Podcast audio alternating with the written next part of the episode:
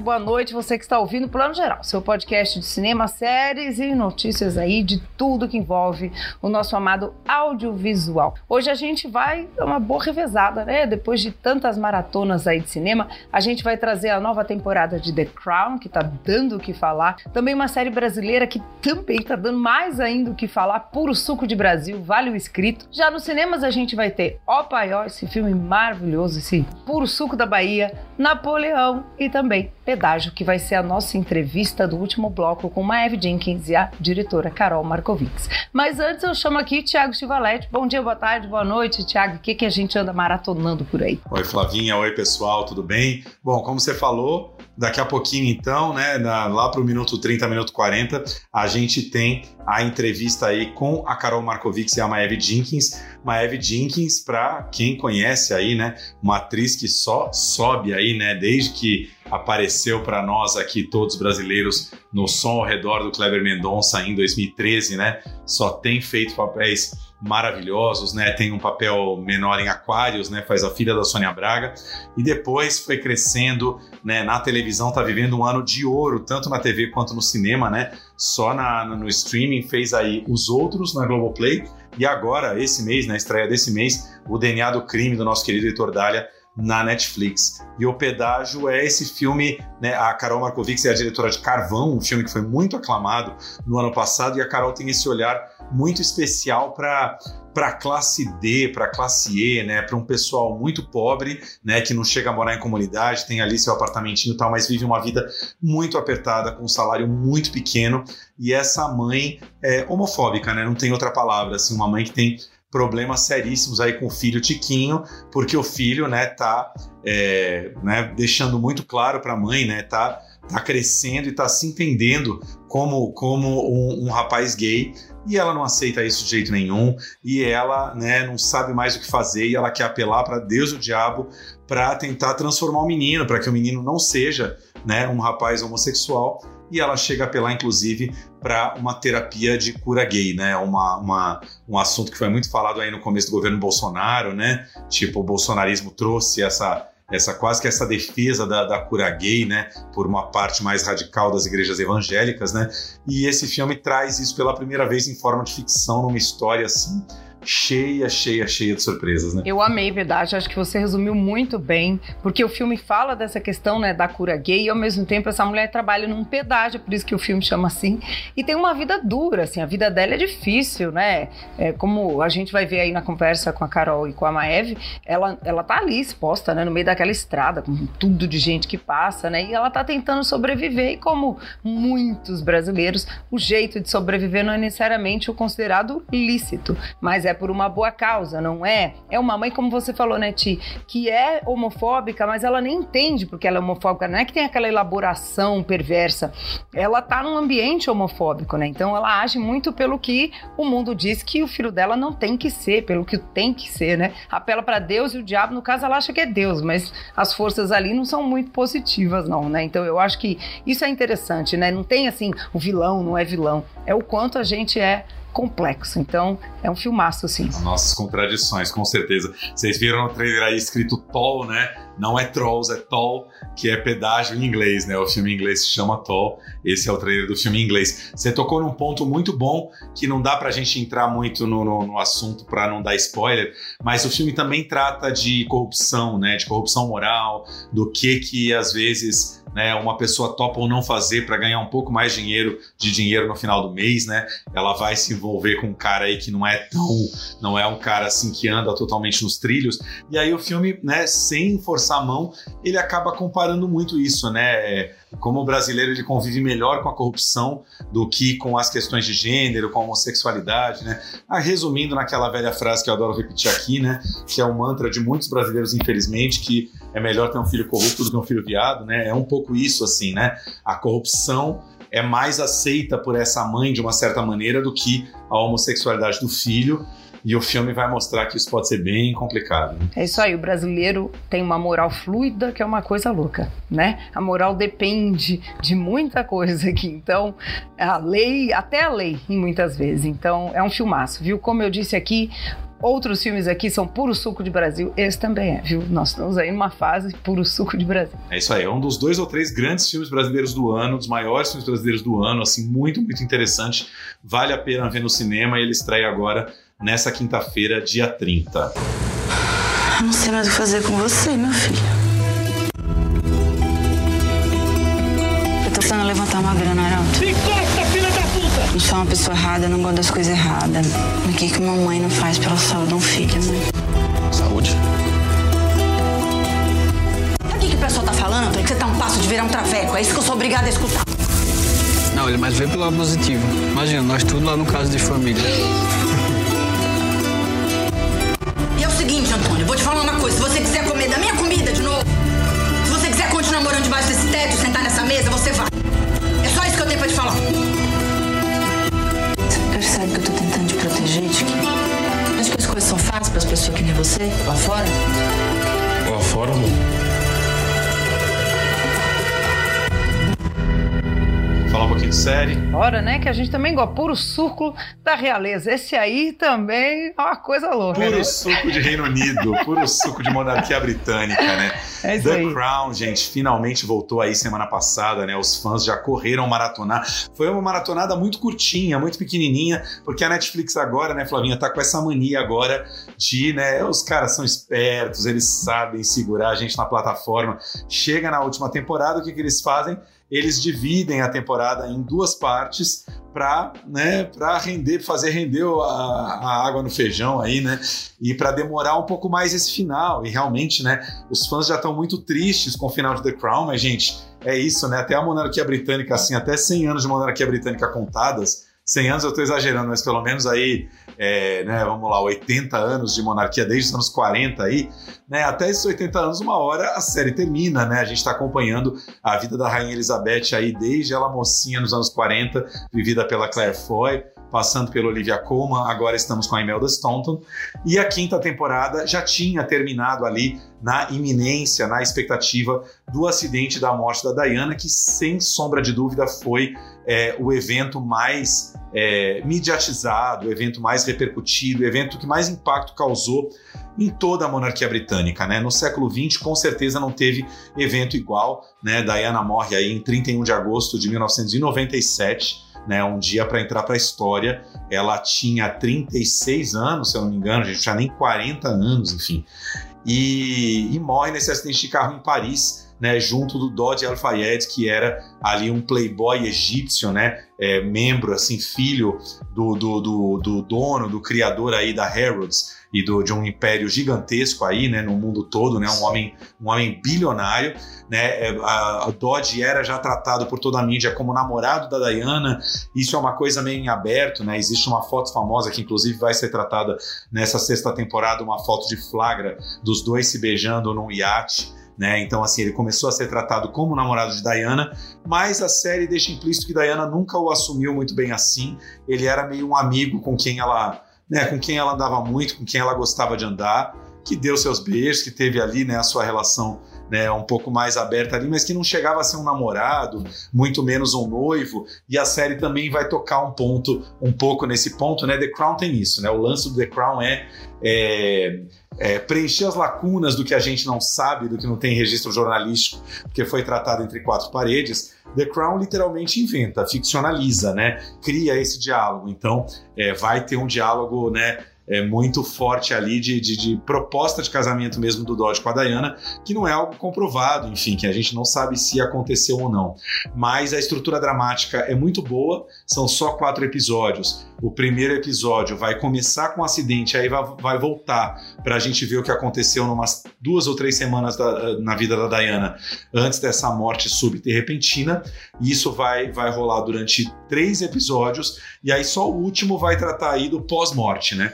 Do impacto do pós-morte. Aí o quarto episódio entra exatamente naquele universo que a gente já conhece do filme A Rainha do Stephen Frears, de 2006, né, que trata exatamente disso, da reação da Rainha Elizabeth e de toda a monarquia britânica à morte da Diana e o quanto Elizabeth demorou para entender o tamanho do impacto da morte da Diana no povo, demorou para reagir, até gravou uma declaração pública, mas muito acanhada, enfim, é, deixou muito claro que não tinha é, o menor amor pela Diana, né, não queria que a, o funeral fosse público, não queria que o funeral fosse realizado é, no âmbito da monarquia, na, da monar, na monarquia britânica, já que ela não era mais casada com Charles. E, enfim, tudo isso pesou muito nas costas de Elizabeth II, né? Ela despencou em popularidade junto ao povo britânico e ao mundo inteiro nessa época por, por deixar muito claro que não tinha simpatia nenhuma pela Diana, nem mesmo com esse acidente brutal. Exatamente. Foi uma das maiores crises, né, desse reinado dela, né? Engraçado que essa mulher passou por tudo, né?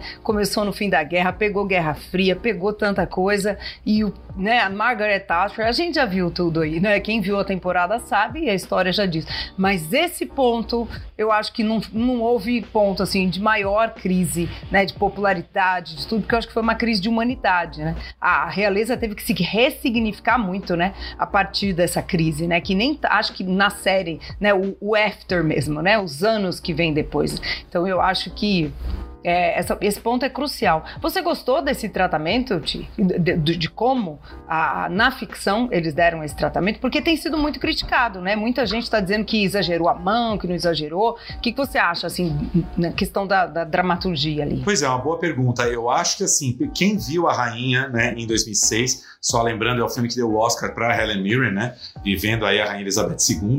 Eu acho que quem viu a Rainha, mesmo que não lembre muito bem, que o filme já tem 17 anos que foi lançado, mas eu acho que acaba meio dando uma comparada. E o filme tem um impacto maior, mas o filme é o filme, né? O filme é apenas o recorte desse específico momento, né? A série é outra coisa, teve essa ambição de contar a história da Rainha Elizabeth desde o começo, assim. Eu acho que o tratamento é muito elegante, muito interessante. Sempre vão ter aqueles que vão é, culpar The Crown por inventar coisas que não são verificáveis, mas enfim, é um drama que está sendo criado, né? Ou talvez quase um melodrama em torno da monarquia britânica. E não teria mesmo como contar essa história em forma de ficção sem inventar coisas não comprovadas e que a monarquia, as pessoas ainda vivas, o Charles, a Camila, é, o príncipe William, nenhum desses iria é, confirmar ou desconfirmar para os roteiristas da série o que aconteceu. Né? Não dá para abrir esse flanco, porque aí também a monarquia desautorizaria um monte de coisa a ser feita. Né? O que eu posso dizer, dando aqui um, um levíssimo spoiler, assim, mas que é uma coisa que está sendo muito criticada já, é que tem até um momento aí aparições fantasmáticas aí dos falecidos e isso isso está gerando muita polêmica. Tem gente que achou isso extremamente mau gosto, extremamente cafona. Eu não achei tanto, porque assim, é um momento muito breve. É claro que é um grande absurdo, né? Enfim, esses, essas aparições, mas uh, é, é, muito econômica a maneira como a série mostra. E de qualquer maneira, eu acho assim: tem que tirar o chapéu para Elizabeth Debicki, essa atriz que é fenomenal. Ela, ela, ela, ela incorporou os gestuais da Diana, esse pescocinho dobrado, essa postura curvada da Diana muito para dentro. Era quase como se a Diana quisesse estar o tempo inteiro é, se escondendo um pouco dos holofotes, né? Tentando criar um, um casulozinho para se proteger, já que o mundo estava o tempo inteiro no pescoço dela, né? Ela tá fantástica, o tom de voz dela, ela, ela, ela incorpora a Diana de uma maneira impressionante e o, pegar o nome dele aqui que eu peguei, o Khalid Abdallah, que é um ator que eu não conhecia, que faz o Dodge Al-Fayed, que a série cria uma trama muito interessante para o Dodge, né? Essa, esse pobre menino rico que uh, tem, tem o império no, nos ombros, né? Tem o peso do Império Fayed nos ombros, e uh, a série cria toda uma história como se é, o pai tivesse pressionado, inclusive agido, para que houvesse esse casamento do Dodge com a Diana, né? Porque era a grande chance do Dodge, é, enfim, ganhar popularidade no mundo inteiro, expandir os negócios, ser até aceito pela monarquia britânica. Era um sonho dele, mas né, a série indica que a rainha, nem a rainha nem ninguém é, aceitaria isso mesmo com o casamento dele com Diana, enfim, né? Talvez por conta disso mesmo mas é um cara que sofre muito por esse peso do pai. E aí você fica o tempo inteiro em dúvida se ele quer realmente casar com a Diana ou isso é uma pressão que o pai faz na, na, nos ombros dele e, e, como sempre, ele tem que obedecer ao pai é um drama bem interessante, um personagem muito bem desenhado, enfim. É, é bem, é bem interessante isso que você fala mesmo, né? O, o, a forma como o pai é introduzido na trama, né? Que começa lá no Egito né? e vem, vem vindo, vem vindo. Tudo muito bem colocado. Para aí a gente entender esse contexto, eu acho que é um dos pontos fortes, não só dessa temporada, mas do que The Crown tem, né? Que é a escrita, assim, de uma elegância, como eles dominam, né? A narrativa do drama histórico, que leva o tempo para ser contado, assim. Isso eu acho que é uma grande pegada, assim, da série. Para mim é o que eu mais gosto, né? Além da produção que é maravilhosa. Então, isso eu acho que é muito bom, que a gente vai entendendo os personagens, né? Porque é uma série de personagens. A história a gente já meio sabe, né? Assim, os fatos principais, né?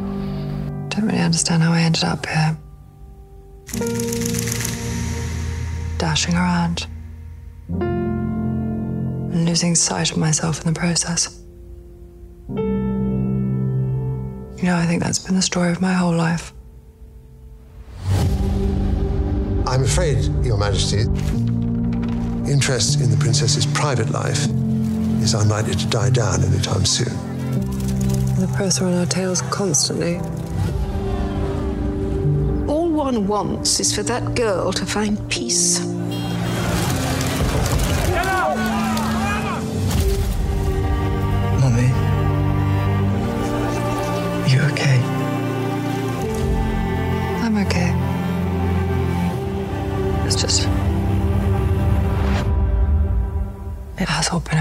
Recently.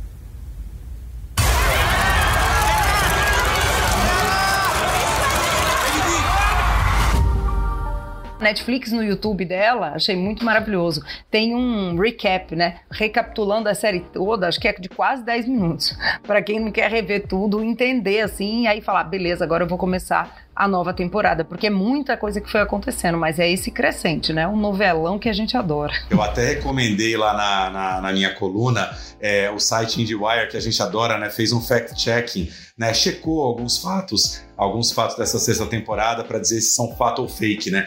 E um dos fatos que eles falam que é muito interessante é que a série é, coloca né, na história que o, o Mohamed Fayed, pai do Dodge, teria sido o cara que contratou o fotógrafo italiano, o Mario Brenna, que era um super, era o maior fotógrafo de celebridades da Itália naquela época, o maior paparazzi, né, o rei dos paparazzis na época, teria contratado o Mario Brenna para fazer essa foto da Diane e o Dodge se beijando no iate e ele mesmo teria sido responsável por espalhar essa foto na, na mídia, enfim, né, que o pai do Dodge teria tido todo o interesse. E a IndieWire levantou que é, a principal biógrafa da Diana, né, que escreveu o maior livro sobre Diana, ela teria dito que muito provavelmente foi a própria Diana que teria contratado esse paparazzi com o intuito de fazer uh, ciúme para o cara que ela estava apaixonado na época, que era aquele médico cirurgião que aparece no final da temporada 5, né? O cara com quem ela estava saindo tal, e que não bancou o fato de sair com a princesa Diana e se afastou dela, é, que a Diana não teria curado essa paixão e que ela estava tentando arrumar uma maneira de atrair a atenção desse, desse médico novamente. Enfim, a biógrafa de Diana diz isso. Enfim, muita, muita coisa, né? Dificilmente verificável, mas enfim, é, é isso que faz a alegria e o, e o encanto da série.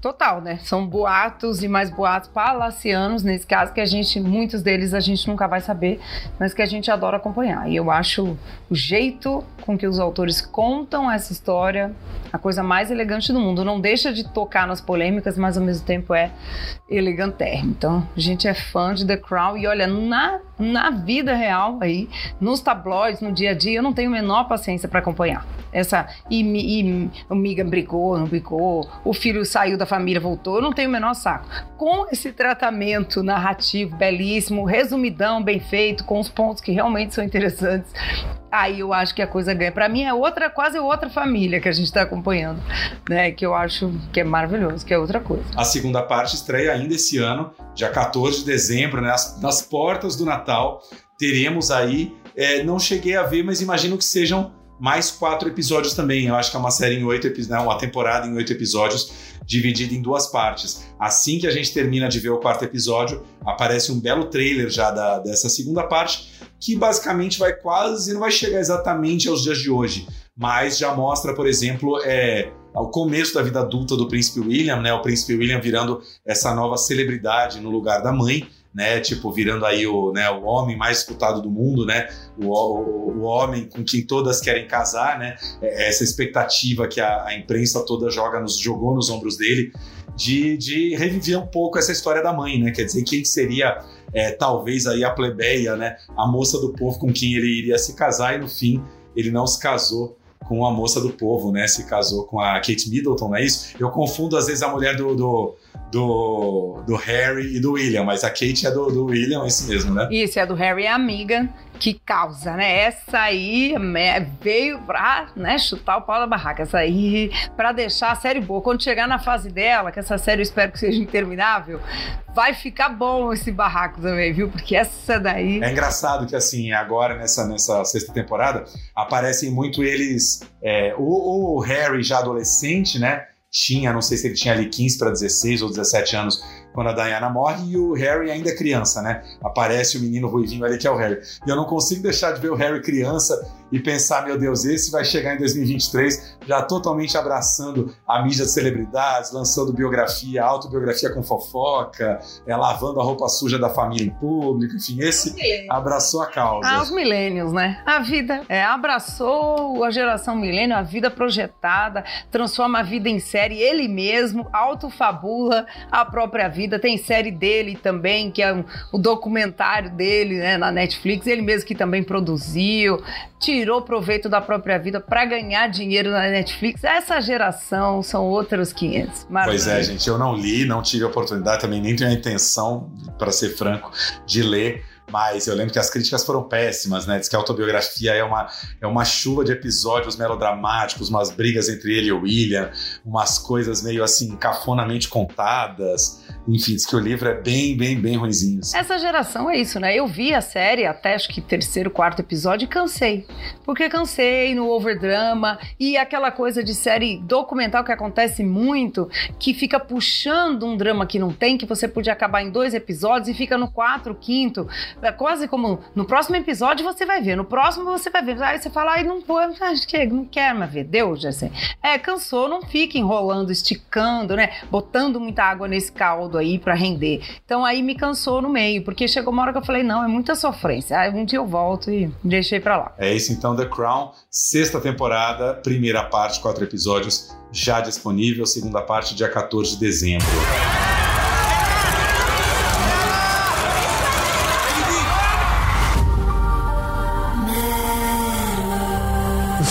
Finally succeeded in turning this house upside down. It's nothing less than revolution. That was never my intention.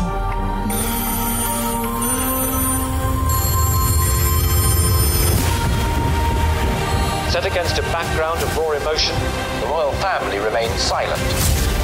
What do people want from me? For you to be mother to the nation. You've seen the images on the television. Diana gave people what they needed, all over the world, in their thousands. And they adored her for it. This is going to be the biggest thing that any of us has ever seen.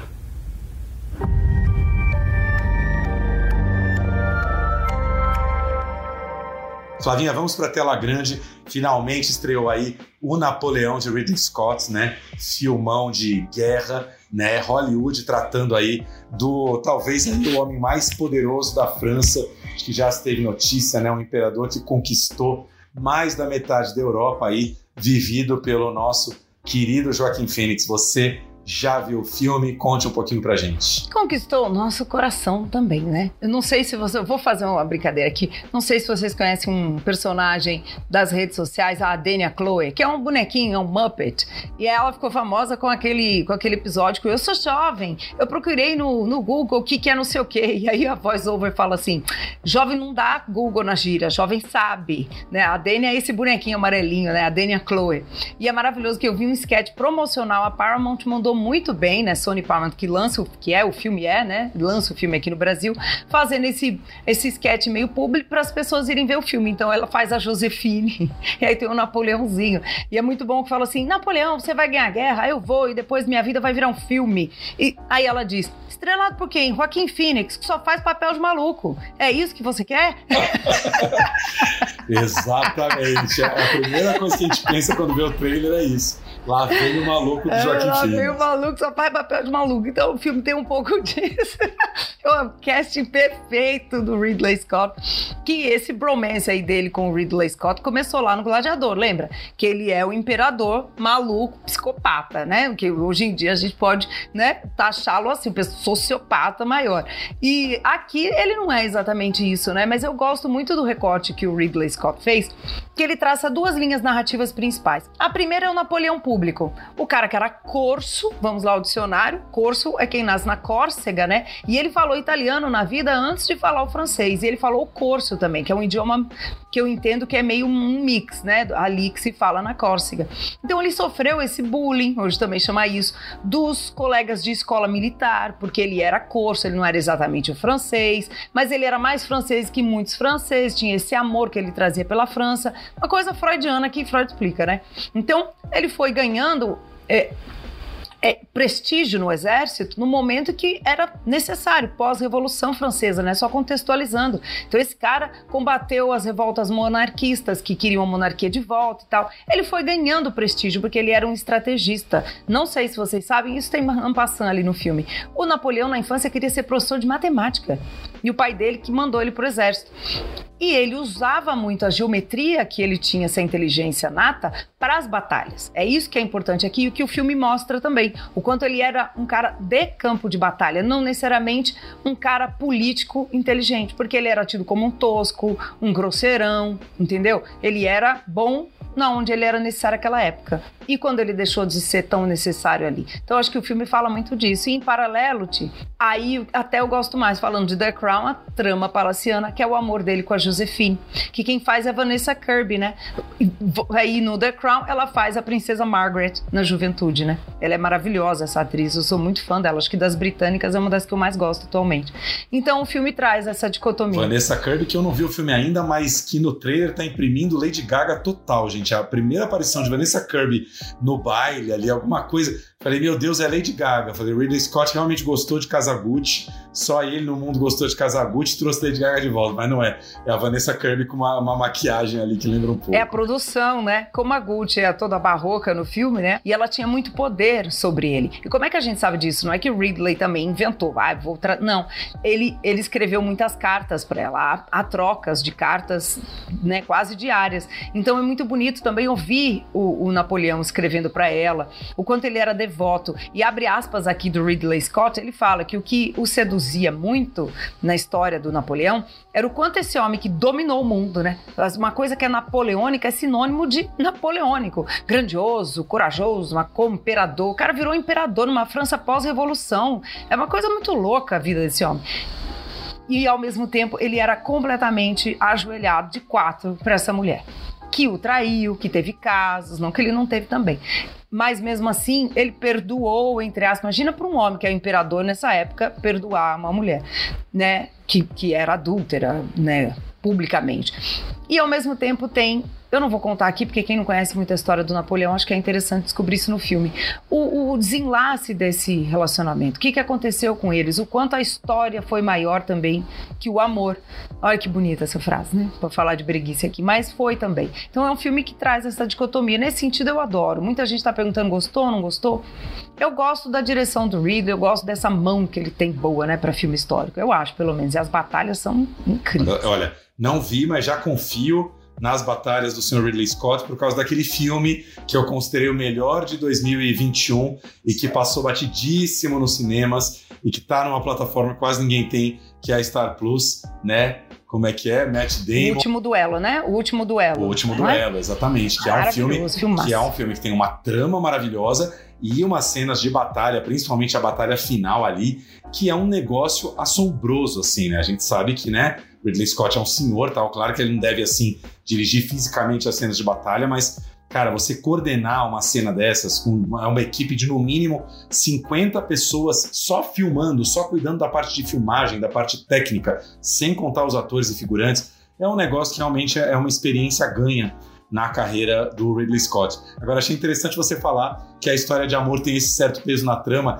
que é uma coisa bem Hollywood, assim, né? Porque Napoleão, no geral, né, se a gente pega, ficou pra história como um grande imenso filho da puta, né? Como um cara assim, né? Tipo um tirano, um cara que massacrou povos e tal. Só que a gente sabe que aí é típica lição de roteiro americano, né? Não dá para você fazer um filme só pra gente odiar o cara, né? Por isso que Hollywood nunca vai fazer a ficção sobre Hitler, porque assim não tem como você, né, fazer o contrapeso do Hitler, não tem. Né? O Napoleão a gente encontra até um jeito. Agora, é isso, né? Você tem que ter é, algum gancho de empatia com o personagem e o gancho vai todo aí pro, pro, pra paixão, né? É, e, e, e não só assim, tem uma coisa que eu gosto do, do Napoleão como figura histórica, é que, se, claro, né, trocentos anos depois, não é fácil a gente olhar. Ele era um cara obstinado, obcecado, o, a, o campo de batalha era o mundo dele, era onde ele. Então, dentro daquele xadrez da batalha e essa sanha né, imperialista dele, ele estava dentro da lógica dele. Ele, é, a vida dele era um campo de batalha, né? Ele não era um cara de intriga de palacete, ele era um homem do, do, do jogo. E aí você vai entendendo as movimentações dele, as traições que ele sofreu, né? E, e uma coisa que eu acho interessante historicamente olhar, né? No frigir dos ovos, aí momento do filme do David Fincher, né? O assassino.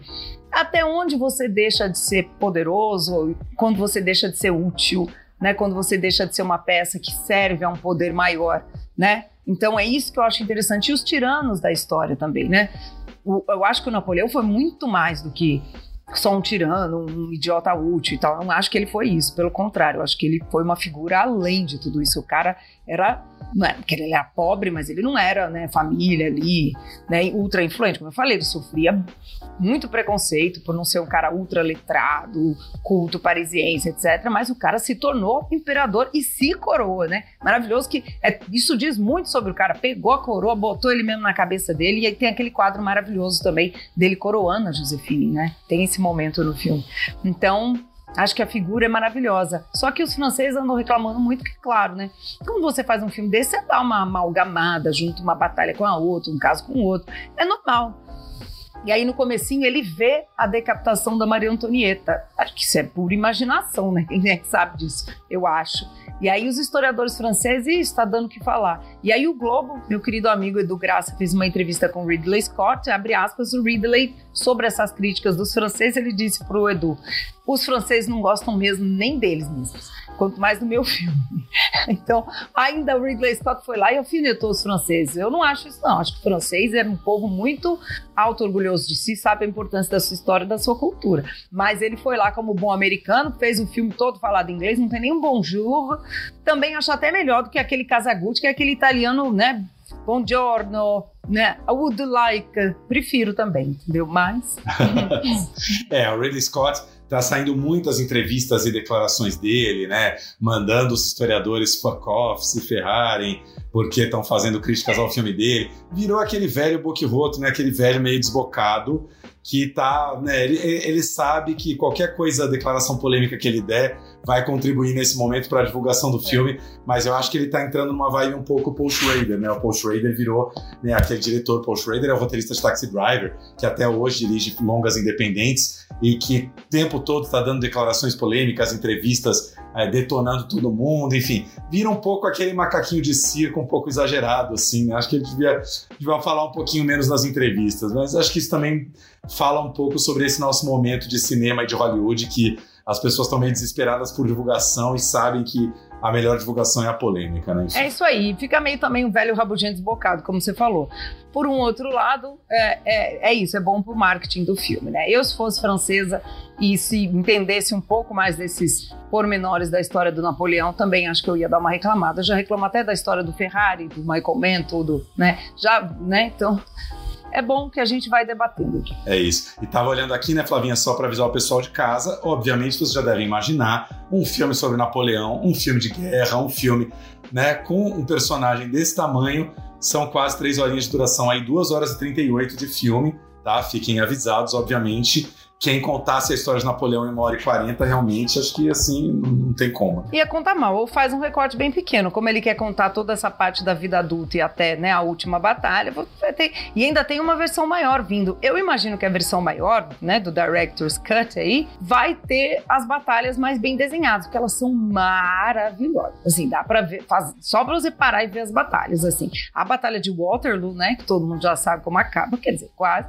mas quem não lembra, mais ou menos, que tem a formação quadrada, né, que era uma formação militar inglesa que protegia da cavalaria, é maravilhosa de ver filmada a batalha da, da, do episódio da neve também. Então, assim, batalhas históricas que a gente não viu e aí ele recria, e eu acho que o Ridley Scott, nesse sentido, várias indicações ao Oscar para ele aí, viu? É um forte concorrente aí. Legal. Então quer dizer que a versão estendida, estendida vai chegar no acidente da Princesa Diana, né? Vai, vai ser uma série. Exatamente. Faz uma série. É uma mesmo. série Napoleão não é uma ideia. Se bobear, já deve ter alguma série francesa Napoleão que a gente não ah, conhece. Ah, tem. Né? Tem muita coisa feita. Outro dia alguém falou, ai, se os franceses estão reclamando porque não fazem eles o filme. Gente, deve ter uns 10 filmes de Napoleão francês feitos. É a versão claro. de Hollywood que fica pro mundo inteiro. Esse é o grande. É sempre. Assim. Esse é o grande massacre. É o que os argentinos sofrem com Evita, os franceses sofrem com Napoleão e muitos outros, né? e a Ferrari aí com Michael Mann. Né? Exatamente. então aí, Napoleão já em cartaz. I found the crown of France in the gutter and place it atop my own head.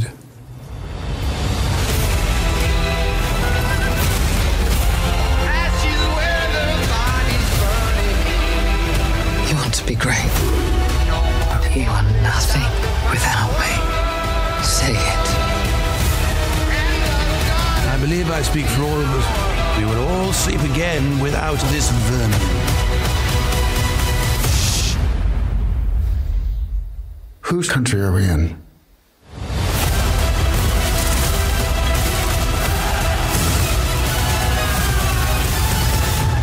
Mine.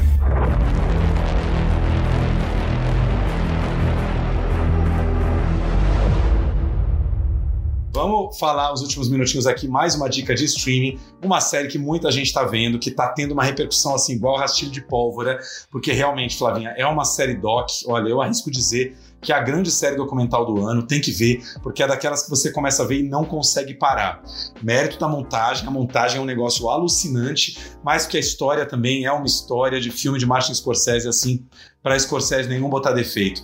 Vale o escrito a história do jogo do bicho, é isso? Vale o escrito a guerra do jogo do bicho na Globoplay. É uma produção do, do odeio essa palavra, mas vou usar é uma produção do Hub, do Pedro Bial, ali, da, da galera, da equipe do Pedro Bial, a mesma galera que faz o programa dele, o Conversa com Bial, incluindo o nosso querido Ricardo Calil, né, diretor de tantos documentários, Cine Marrocos, já bateu papo aqui com a gente no, no podcast, né? E é enfim, como a série diz, é uma série que retraça a história do jogo do bicho no Rio desde os anos 80 até hoje. São sete episódios longos de mais de 50 minutos que vão ser divididos mais ou menos por personagens. E na série a gente vai conhecer, por exemplo, é, o Capitão Guimarães, que é, é, um homem que entrou para o exército. Antes do exército, ele é formado em letras ele dá entrevista para isso é um grande mérito da série. A série consegue o depoimento de muita gente. Como é uma história meio que já está um pouquinho no passado, quase todos os personagens que ainda estão vivos, que vocês vão ver a série, tem muita gente morta, tem muita gente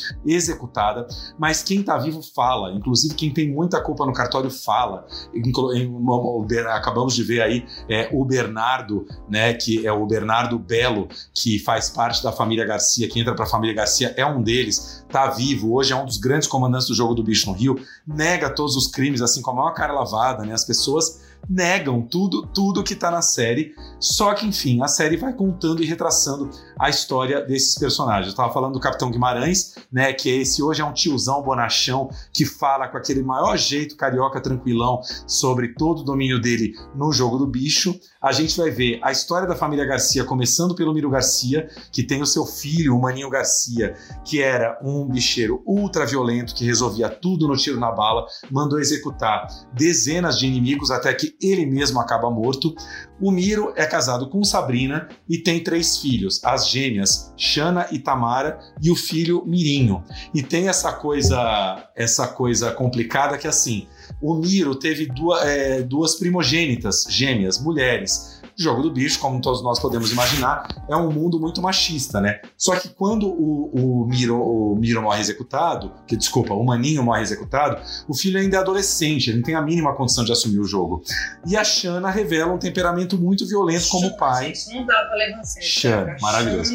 Shana com SH Shanna tem um temperamento violento como o do pai e assume o império da família durante um bom tempo, enquanto a Tamara é uma menina mais retraída que não quer todo esse poder. Aí, gente, já é basicamente uma Ruth Raquel, né? Uma gêmea boa e uma gêmea má, uma gêmea violenta e outra mais simpática. A série, inclusive, vai usar cenas da novela quando precisa cobrir, entra a cena de novela e tudo. E aí a Shanna assume. Só que assim, a Shanna nunca assume de verdade, porque é isso, ela é uma mulher. Os colegas do Jogo do Bicho, que inclusive são todos membros da Liesa, da Liga da Escola de Samba, né? Cada bicheiro patrono da sua escola de samba, a Shanna nunca é validada 100%. E aí o que acontece? É o marido de Shanna que vai assumir? Não, Shanna casa-se com Zé Personal, Flavinha. Zé Personal. Não tô falando de Cacete Planeta, não. Isso é a série, vale o escrito, tá? Shanna casa com um personal trainer chamado, que atende pela alcunha de Zé Personal. Só que o Zé Personal não leva jeito pra coisa, não é tão inteligente assim, tem um temperamento muito explosivo, não sei o que, também vai rodar num, num momento aí do, do caminho. E quem assume o comando é justamente o Bernardo Belo, que é cunhado da Xana, é casado com a Tamara, quer dizer, Tamara é uma moça mais boazinha, mas o marido dela é um demônio que no fim acaba fazendo altos estragos, inclusive dentro da família. Não vou contar mais detalhes para não dar mais spoiler aqui. Mas enfim, é uma história caudalosa, assim, é uma história que diz muito sobre o Brasil, sobre, sobre a nossa fronteira entre legalidade e ilegalidade. E claro que a série dá um destaque muito forte para o carnaval, para as escolas de samba, para o fato de que os bicheiros entenderam já desde os anos 80 que era importante ser patrono de uma escola de samba para vender uma imagem positiva para toda a sociedade, ou seja, os bicheiros apareciam uma vez por ano com a carinha limpa, maravilhosa ali como o grande responsável pelo desfile das escolas de samba, muitas vezes campeã, né? Você tem ali os desfiles de Vila Isabel, um desfile histórico do Salgueiro, aquele desfile Peguei um Ita no Norte, né, que é um dos desfiles mais históricos da história da Sapucaí. E esses bicheiros lavavam um pouco a imagem deles, né, a partir das escolas de samba. Então é toda essa história que a gente vai acompanhar. É, parabéns absoluto aí pro Calil, pro Bial, para toda a equipe, porque assim, é um trabalho de jornalismo com J maiúsculo, de reportagem com R maiúsculo. Eles foram atrás de todo mundo. Um fulano é executado, eles vão atrás do melhor amigo que hoje mora no, em Los Angeles, para não morrer também. O cara mora foragido dos Estados Unidos, nunca mais vai voltar pro Brasil. Eles vão atrás para entrevistar a pessoa e conseguir mais detalhes. Uma cobertura de imagens maravilhosa porque é preciso que se diga, né? Toda essa galera do Bial trabalha com acervo de jornalismo da Globo, que é riquíssimo, mas não se restringe só à Globo, vão atrás de imagens de jornal da Bandeirantes, de outros, de outros telejornais, quando a imagem é boa na Globo, eles correm atrás por fora e a série tá super bem coberta. E é isso, assim, é um episódio de tirar o fôlego. Eu, quando comecei a ver, eu matei três episódios quando eu vi, meu Deus, que horas são, eu tava vendo a série. Ainda. Pois é, eu tô louca pra ver, não vi ainda, tenho ouvido coisas maravilhosas, inclusive sobre a Xana, porque meus amigos também ficaram se semana, ah, porque a Xana, a Xana, eu falo, Jesus, a gente tem que levar a sério essa personagem chamada Xana, eu preciso associar a Xana ao personagem, que tá engraçado. E ao mesmo tempo, tudo isso que você tá contando é o Puro Suco de Brasil aqui, que é o tagline da nossa, do nosso episódio. E ao mesmo tempo, o que, que a gente tem? A gente tem uma trama que é The Crown. Nós estamos aqui com grandes imperadores, grandes reis, rainhas, descendentes. Hoje, hoje é sobre isso, é sobre legado. É, é Napoleão, é The Crown, a família britânica e é a coroa, a realeza né, dessa contravenção né, brasileira, que é o jogo do bicho, que é o jogo do bicho é isso que você fala, né? Um dos personagens foi assassinado num centro espírita. Isso é muito Brasil. O cara tá lá espiritualizado, né? Rapidinho, esse é o Maninho, o Maninho Garcia, que era considerado ultraviolento. O Milton Cunha, né, que é aquele carnavalesco folclórico que apresenta na Globo e tal, dá um depoimento sobre o Maninho maravilhoso, que ele fala assim: era um homem lindo, violentíssimo, era aquele jeito do Milton Cunha de contar as coisas. É, não, não, maravilhoso. Eu acho, eu acho que é isso, né? E, e é, olha só, o que é muito doido, se a gente for levar para essa extensão dessa leitura, é a nossa realeza, né? É o poder do Brasil, né? Que a gente, a realeza, tem aí uns resquícios, resquícios que eles ainda acham que eles têm alguma relevância, mas quem tem mesmo aqui no Brasil é isso, é o jogo do bicho, né? São os poderosos, é esses jogos de intriga, é o PCC, que é uma coisa louca. Outro dia eu vi uma análise do Bruno Paisman sobre o PCC, né, num programa e, e, eu falei, meu Deus, olha ele dando essa estrutura, né? O Bruno Pasmanso é um jornalista especialista, né? No universo do crime no Brasil, não só, né? Em São Paulo, ele é trabalha, né? Em centro de pesquisa da USP sobre violência, né? Jornalistaço. E ele estava explicando todas as estruturas de poder. Então é a nossa estrutura, né? Das, das realezas aí da contravenção do jogo do bicho, maravilhoso. Não, é impressionante, né? Nem falei, nem consegui falar é, de todo mundo aqui. É, são muitas figuras maravilhosas, assim. Vai ter um episódio só sobre o Adriano da Nóbrega, aquele capitão do exército, né? Que, que morreu executado e era amigo próximo à família Bolsonaro, né? Vai ter, obviamente, Castor de Andrade e seu filho é, Rogério Andrade, né? Castor de Andrade, que foi considerado durante muito tempo o maior bicheiro do Rio de Janeiro, era patrono da Mocidade Independente de Padre Miguel. Vários desses bicheiros que eu citei aqui, Capitão Guimarães, Maninho Garcia, vão ser patronos da Vila Isabel, da Uniso de Vila Isabel. Ou seja, é uma história assim é, realmente fascinante que, olha, juro por Deus, Flavinha, merecia realmente a sua versão ficção, a sua versão ficção é, depois, assim, porque o documentário já é muito completo, mas assim, a, a ficção também renderia assim, belíssimas sequências. Viu? Vamos chamar o Scorsese, vou dar uma ligada. Seu, seu Martin, tem um projeto novo aqui pra você. Fazendo sua fezinha hoje, Marinho? Hoje, todo dia. O jogo do bicho é ilegal e historicamente comandado por homens. Maninho foi assassinado ontem à noite com três tiros de fuzil disparados a queima-roupa. Uma das principais linhas de investigação aponta como mandante do crime Rogério Andrade. Lindo de morrer, violentíssimo. Vai valer o que está escrito? Porque eu tinha sofrido três atentados. Será que nós seríamos tão incapazes? Sou membro da culpa de bicho, mais antigo do que o castor. É uma figura que eu não pude conhecer, mas tenho um orgulho imenso. Rogério Andrade estava no carro, o filho dele morreu. Vingança? Minha querida, eu nunca fui um homem de vingança. Fica a dica aqui então, vale o escrito, série da Globoplay, já totalmente disponível, sete episódios de mais ou menos 50 minutos. E como a Flávia falou, a moral da, do dia, né? A, a, lição que fica da edição de hoje é cada país tem a coroa que merece, né? Tem o The Crown que merece, né, Flavinha? É isso. Não é, né? Eu confesso que eu acho o jogo do bicho divertidíssimo. Mas tem aquela coisa, né? Legalizar, tem todo um, um esquema já de quem leva vantagem, lucro, impostos que não são pagos, propinas que são, que não sei se a galera quer legalizar. Mas é uma loteria, né? Só que é essa coisa louca aí, brasileira, muito doida. É isso aí. Fiquei então agora com a nossa, o nosso bate-papo delicioso de com Maeve Jenkins e Carol Markovics, atriz e diretora do filme Pedágio, que entra em cartaz nesta quinta-feira, dia 30.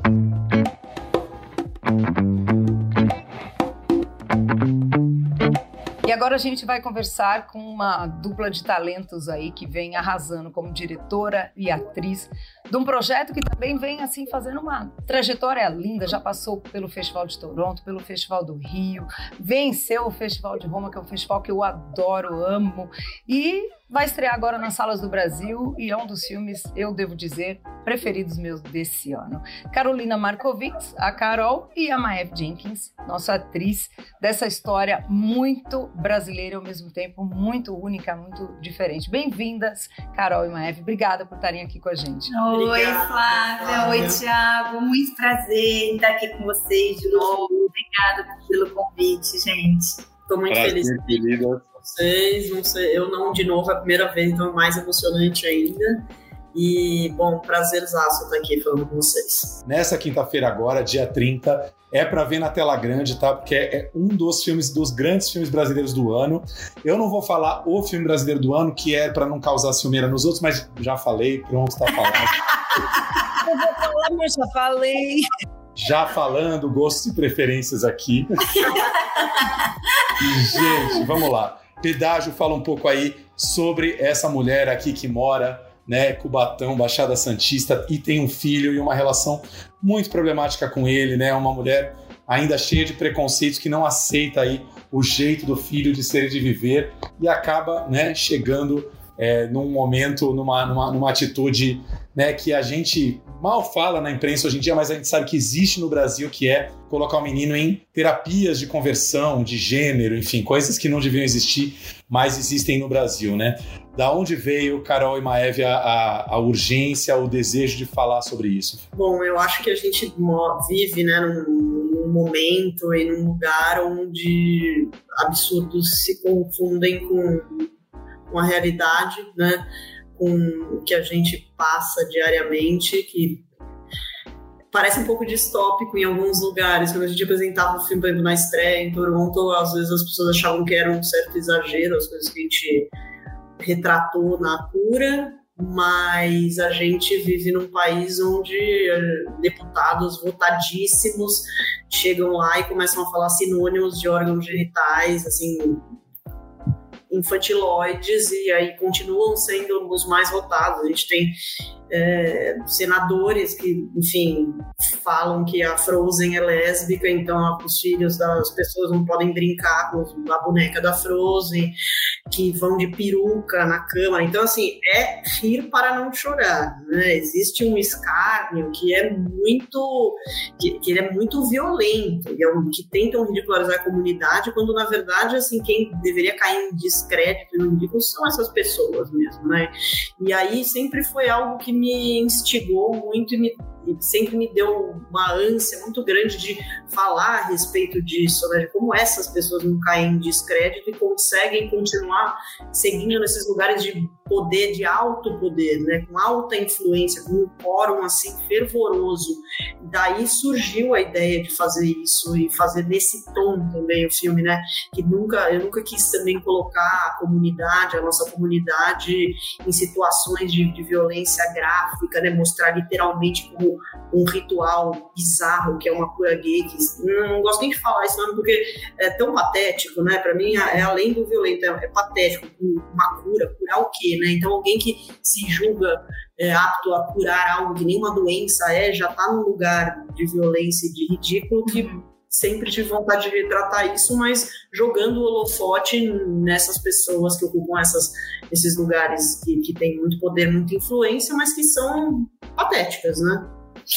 É, eu fico pensando assim, como é, a, a, gente, eu sou de uma geração, né, filha, minha mãe e meus avós viveram a ditadura, né, quer dizer, eu nasci sob a ditadura, mas cresci sob um mundo em abertura, e acho que a minha geração se acostumou tendo esse mundo em abertura, a gente é, criou uma ilusão de um Brasil muito mais é, progressista e, e, e, e, libertário do que eu acho que de fato a gente é. Acho que a, a, a, minha geração descobriu a duras penas nos últimos, sei lá, seis, sete anos, é, uma face do nosso país que eu acho que a gente escutou falar, mas que a gente, eu pelo, pelo menos, atribuía a, ao passado, né, que é um conservadorismo extremo, um moralismo, uma tentativa de controlar a vida do outro,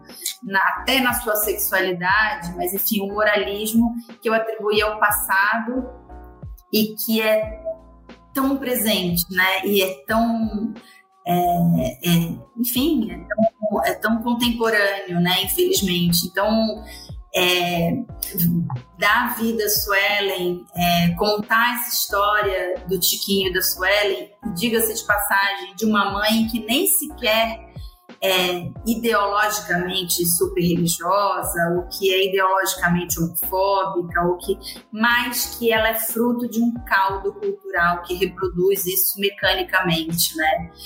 É, então, acho que a gente tem vivido, inclusive nesse semestre, viveu, ainda vive, né, tentativas de retrocessos brutais, mesmo depois da derrota da ultradireita nas urnas, nas últimas eleições, mas a gente ainda está vendo aí o eco né, do, do, desse discurso institucionalizado, ultraconservador, na tentativa de proibir o casamento homoafetivo e uma série de outras violências que a comunidade LGBTQIA vive. É, então, acho muito urgente, sim, falar sobre isso. Eu acho que vocês é, falam de uma forma que é muito engenhosa, porque tem humor também o filme. E eu acho que isso é uma pegada, assim, maravilhosa, porque como você disse, Carol, é patético. Mas esse patético, a gente acaba rindo de algumas coisas. Porque eu também, a gente sempre brinca aqui, né? Que o humor é uma estratégia de sobrevivência do brasileiro, né? Porque tem situações que se a gente não rir, a gente, sei lá, explode, faz guerras, às vezes talvez de vez.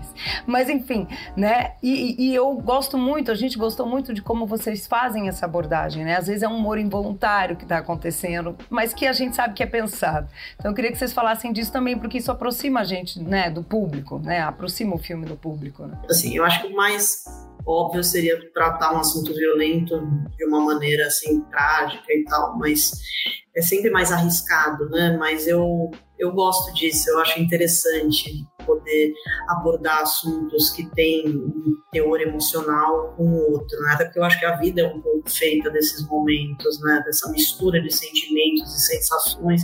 Eu acho que o humor realmente aproxima as pessoas, né? Você rir junto de algo, você rir você rir com alguém de algo, você não está olhando com compaixão de cima para aqui. Eu não quero olhar com compaixão para este menino que está sofrendo. Não, eu, eu, esse menino tem consciência do ridículo, de quando, né, de, do quão ridículo é aquilo.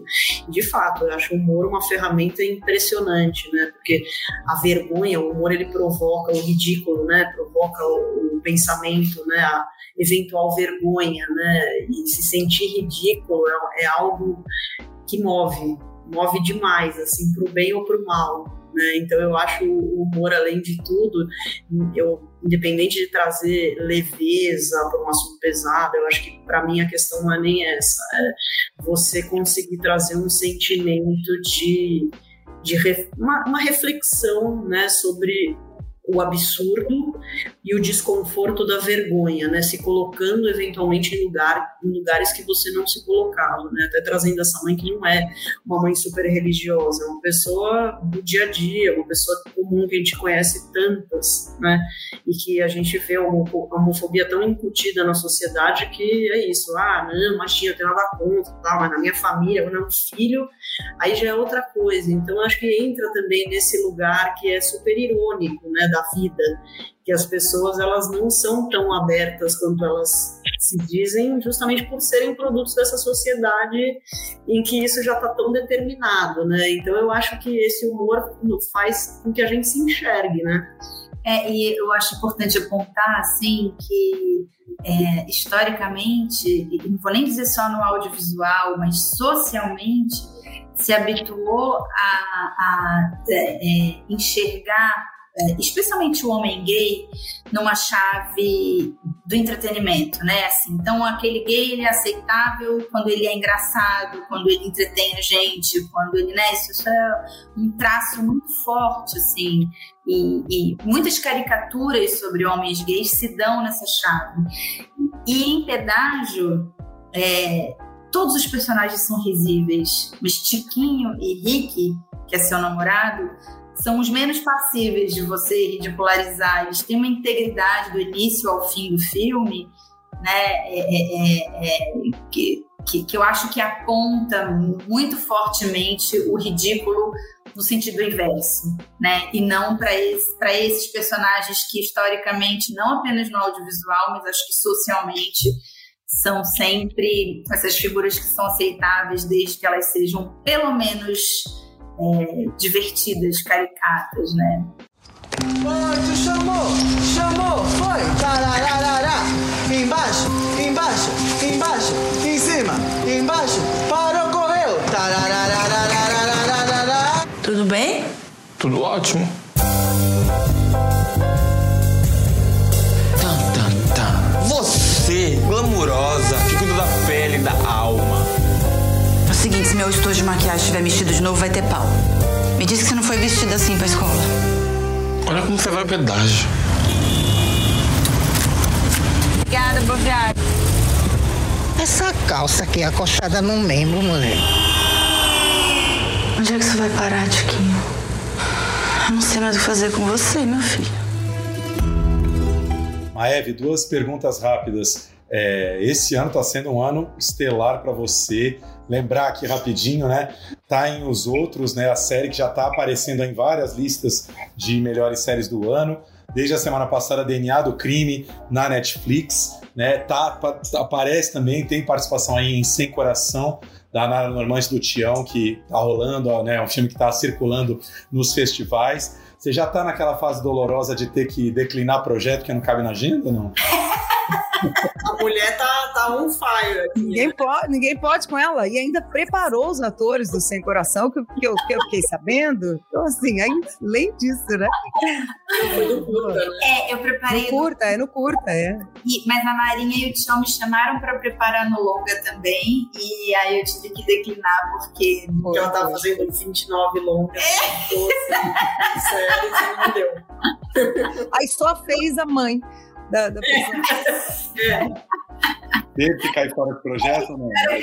Teve que cair fora de projeto? Não, é difícil momento. Thiago Tives. Pior que fica um monte, fica da maioria. É, é que ela não fala que ela é modesta, mas ela, a maioria ela, ela Não declina. consigo, é, é, mas assim, tá sendo um momento muito, muito especial, realmente, assim.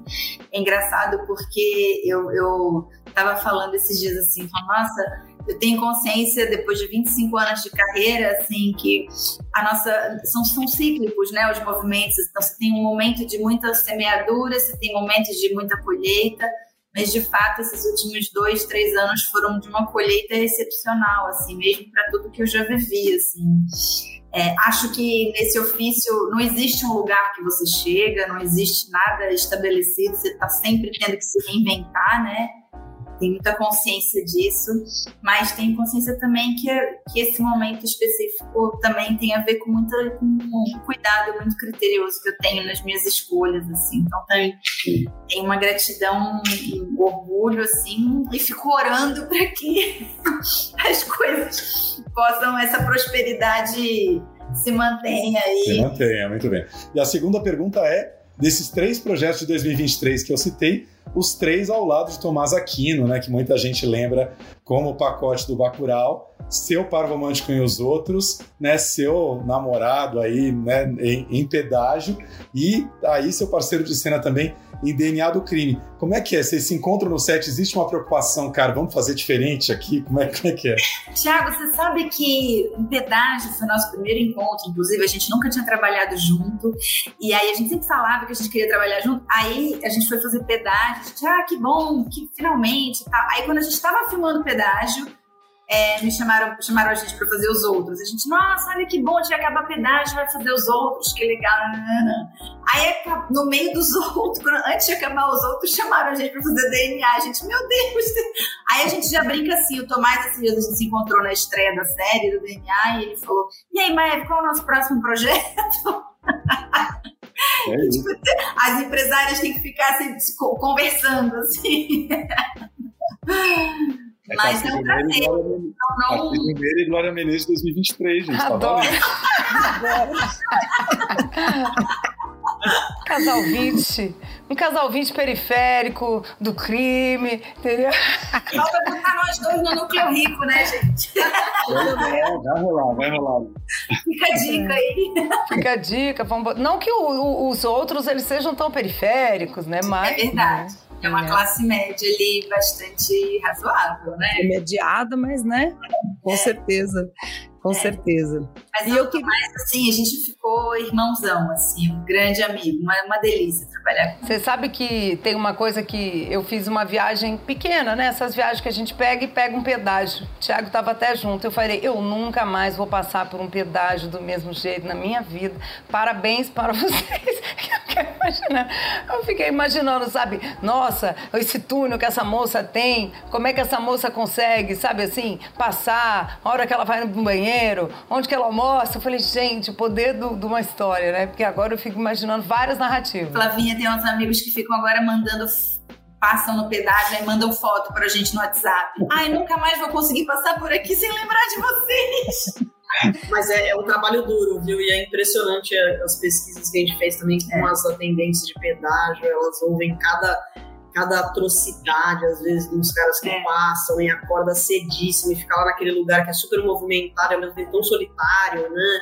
Então é, tem muitos contrastes também, essa profissão é muito interessante, assim, as mulheres são né, incríveis, né? Que a gente conheceu. É impressionante, gente. A gente não tem ideia do tanto de coisa que elas passam. Assim, imagina uma mulher sozinha no meio da estrada, numa cabine. E homens dirigindo seus carros, aquela sensação de poder que o carro dá. Então, assim, elas passam cada coisa que vocês não fazem ideia. Fiquei muito impressionada, assim. São guerreiras, assim. É, não, e é bacana que o filme traz também esse olhar do, do documental, né? E Cubatão, que é uma cidade belíssima, né? Que a gente né? Recreio maravilhoso turístico de, né, do litoral de São Paulo. e aí nos faz, né? Eu acho que é isso, a gente aqui tá mesmo, né, feliz com o filme, que é tudo é cinema é cinematográfico, né? Depende muito das histórias que a gente coloca, como a gente conta, né? Então, assim, é, aquele horror de Cubatão, nós somos paulistas aqui, Tiago é de Santos, né? Então, a gente tem esse ambiente aí na memória né, da infância. Principalmente quando né, Cubatão estava explodindo, era quase um acidente atômico aquilo lá, então. O imaginário é muito forte pra gente, né? E, de repente, você vê ele com aquela fotografia linda do Luiz, do Luiz Armando Artiaga, inclusive, e aquele ponto de vista do Tiquinho, assim, é tudo muito. É, eu, é, é, esse feio bonito, né? Eu acho, eu, eu vejo muita beleza nessa, nessa paisagem estranha de Cubatão, né? Isso que eu achei interessante, que é essa é, o horror e é uma maravilha ao mesmo tempo. Tem muita textura, né? tem muita vida, tem muita contradição. Eu sempre falo que tem, tem um lugar, uma das entradas de Cubatão, quando você entra tem uma placa escrito Cubatão, símbolo da ecologia, e essa placa está totalmente derretida por poluição. É fascinante. E assim, é um dos lugares mais interessantes, que hoje tem aquela cruz da entrada, e as pessoas são super receptivas, e é um lugar que te morou lá dois meses. A gente achou que vai ser é. estranho ficar dois meses aqui e tal. E foi super acolhedor, é, né? Então é muito interessante. Muito imigrante lá, muita gente que vai para trabalhar naquelas indústrias. Então é uma mistura, uma salada muito interessante cultural, assim. Não, Carol, eu vou concordar com você, porque desde criança eu sou meio fascinado por aquela imagem, um plano que tem no seu filme, que é o, eu não sei se é o gasoduto, o oleoduto, né? Que é aquele gasoduto que sobe a montanha inteira. Aquilo é, é um pouco isso, é um pouco feio, mas é um pouco encantador, é uma imagem que fica, né? Exato, o que é bonito, né? Pelo menos para mim é algo que você é muito interessante a ponto de você não querer parar de olhar, né? Então o Cubatão sempre despertou isso em mim quando eu passava desde criança à noite, via aquele fogo e tal, mas assim, é, né, é fumaça, não, na teoria não, não é bonito mesmo, mas eu acho que tem essa contradição que os próprios personagens do filme têm, né? Mas ah, você passou sua infância onde, Carol? Não, em São Paulo mesmo, né? Eu cresci no interior, mas é, para ir para a praia, né? Clássico era passar por um cubatão à noite, né? Tipo, e aí você via as coisas da janela, o fogo, a fumaça, aquelas chaminés gigantescas. Isso sempre, acho que isso sempre exerceu um fascínio muito grande, né? Todo mundo que passava por lá. Ela, ela cresceu em Joanópolis, né? Que mais? Bragança. É, desculpa, é Bragança. Olha a Irene aí querendo que eu cresça em Joanópolis. Já ah, mas é do lado. Gente, é, é a grande interior de São Paulo, que é belíssimo, maravilhoso. A gente, como paulista, pode falar dessa maravilha que é o interior. É isso aí. Meninas, olha, tá, che tá chegando ao fim aqui o nosso papo. Queria agradecer demais, convidar todo mundo mais uma vez, ver Pedágio, filme de Carolina Markovics com Maeve Jenkins, Tomás Aquino, não mencionamos aqui, mas dá tempo de falar no final, Cauã Alvarenga, que faz o Tiquinho, filho da, da Suelen, que é a Maeve, que tá... Aline Marta, maravilhosa. Aline Marta Maia, que tá incrível, né? Todos já devidamente premiados aí circulando nos festivais, vão passar ainda por Gostoso, por muitos festivais aí até o fim do, até o fim do ano. E é isso, meninas. Muito obrigado e boa sorte no lançamento. Ai, gente, um prazer falar com vocês, Flávia e Obrigada, queridos. Obrigada, queridas. Obrigada. Esse filme que ele faça uma estreia linda, seja muito assistido. Amém. Beijo. Obrigada, beijão. Tchau. Beijo, gente. Eu tô precisando levantar uma grana, Arauto. Me corta, filha da puta! Não sou uma pessoa errada, não gosto das coisas erradas. O que, que uma mãe não faz pela saúde de um filho, né? Saúde? Sabe o que, que o pessoal tá falando, Antônio? Que você tá um passo de virar um traveco. É isso que eu sou obrigada a escutar. Não, ele mas vê pelo lado positivo. Imagina, nós tudo lá no caso de família. E é o seguinte, Antônio, vou te falar uma coisa. Se você quiser comer da minha comida de novo, se você quiser continuar morando debaixo desse teto, sentar mesa, você vai. É só isso que eu tenho pra te falar. Você percebe que eu tô tentando te proteger, Tiki? Acho que as coisas são fáceis pras pessoas que nem você, lá fora? Lá fora, amor?